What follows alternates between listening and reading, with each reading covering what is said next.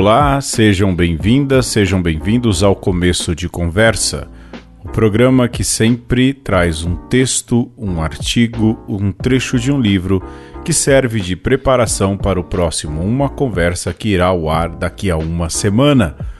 Desta vez, nós vamos ouvir a carta do Santo Padre, o Papa Francisco, a Dom Victor Manuel Fernandes que é também o novo prefeito do Dicastério para a Doutrina da Fé. A carta foi publicada em 1 de julho de 2023. Fique aí com a leitura, nós voltamos daqui a pouco.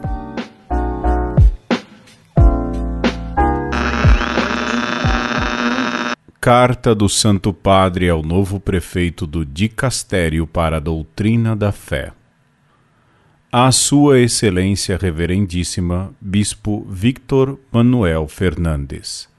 Vaticano, 1 de julho de 2023. Querido irmão, como novo prefeito do Dicastério para a Doutrina da Fé, confio-te uma tarefa que considero muito valiosa.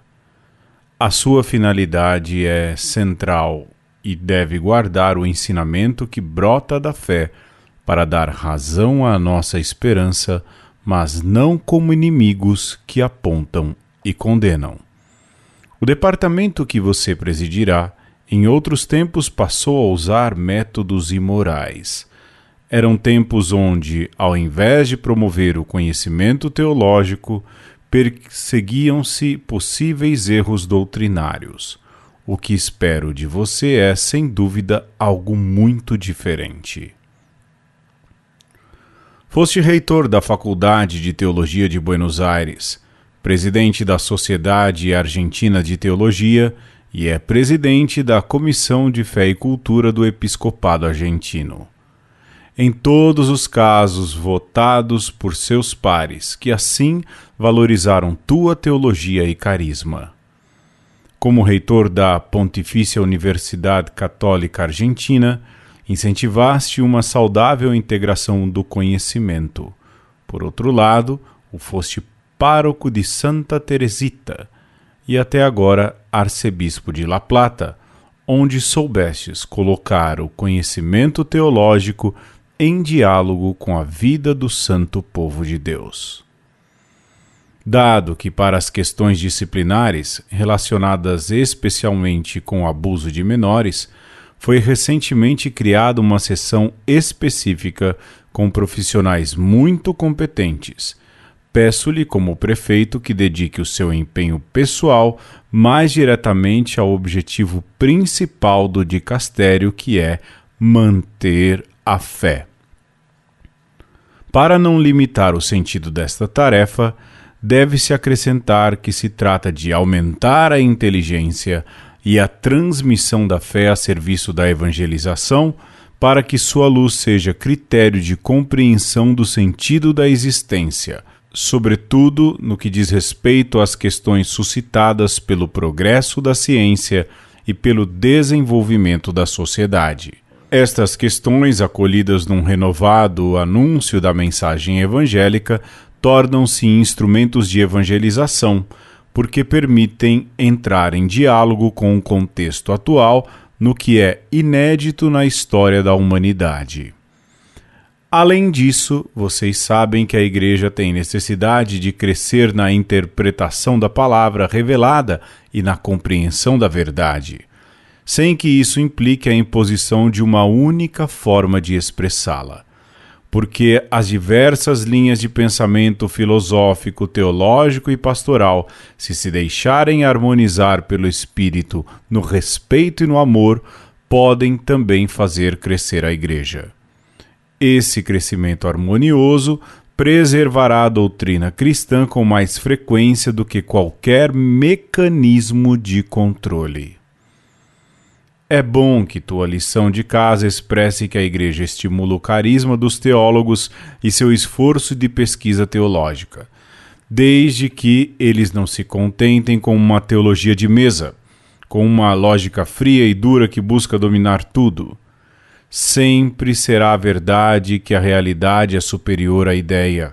Nesse sentido, precisamos que a teologia esteja atenta a um critério fundamental: considerar inadequada toda concepção teológica que, em última instância, questione a onipotência de Deus e, sobretudo, a sua misericórdia.